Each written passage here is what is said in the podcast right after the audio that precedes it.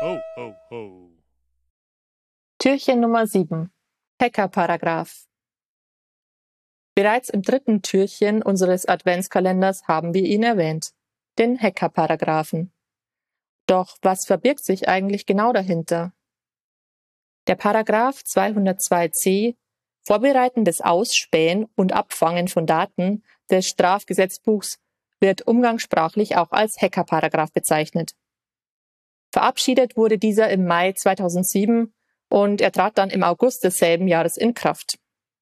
Aber was genau steht hier genau unter Strafe und warum war es bereits Thema beim Kali Linux Türchen?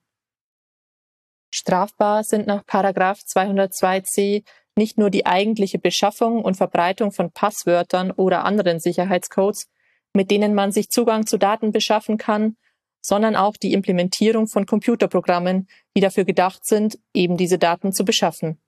Und Kali Linux ist voll mit Programmen solcher Art. Viele Sicherheitsexpertinnen sind über die sehr schwammige und ungenaue Formulierung des zweiten Teils des Hacker-Paragraphen verärgert, denn aus diesem geht nicht klar hervor, welche Tools genau hierzu zählen. Da die meisten der Tools Dual-Use sind. Das heißt, sie können für Sicherheitstests, aber auch für kriminelles Hacking eingesetzt werden, befürchten viele Sicherheitsexpertinnen eine Kriminalisierung und damit praktisch ein Berufsverbot. Um dies zu klären, gab es nach dem Inkrafttreten eine Reihe von Selbstanzeigen von Sicherheitsexpertinnen. In einem Urteil des Bundesverfassungsgerichts wurde dann festgestellt, dass beim Einsatz solcher Dual-Use-Tools eine Strafbarkeit nur gegeben ist, wenn der Vorsatz zu einer strafbaren Handlung vorliegt. Die Nutzung zur Ausübung der beruflichen Tätigkeit ist in der Regel straffrei. Problematisch ist jedoch, dass die Weiterverbreitung immer noch strafbar sein kann, nämlich so das Bundesverfassungsgericht, sobald die betreffenden Programme durch Verkauf, Überlassung, Verbreitung oder anderweitig auch Personen zugänglich gemacht werden, von deren Vertrauenswürdigkeit nicht ausgegangen werden kann. Die Vertrauenswürdigkeit von Personen, die ein Projekt von einer Webseite runterladen, ist wohl schwerlich feststellbar. Dual-Use-Tools als Open Source zu entwickeln, ist somit so gut wie unmöglich.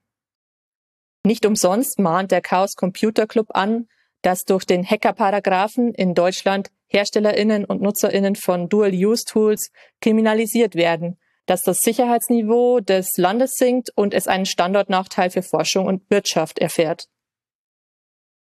Kleiner Fun Fact. Das BSI veröffentlichte einst den Link zur Webseite der Software John the Ripper, was als Vergehen gegen den Paragraphen 202c erachtet wurde. Das Ermittlungsverfahren wurde allerdings eingestellt.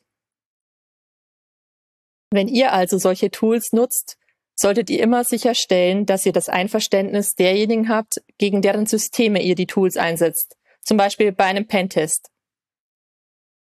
Entwickelt ihr selbst solche Tools, dann, so traurig es ist, stellt sie lieber nicht auf eurer Webseite oder GitHub und Co. der Öffentlichkeit zur Verfügung.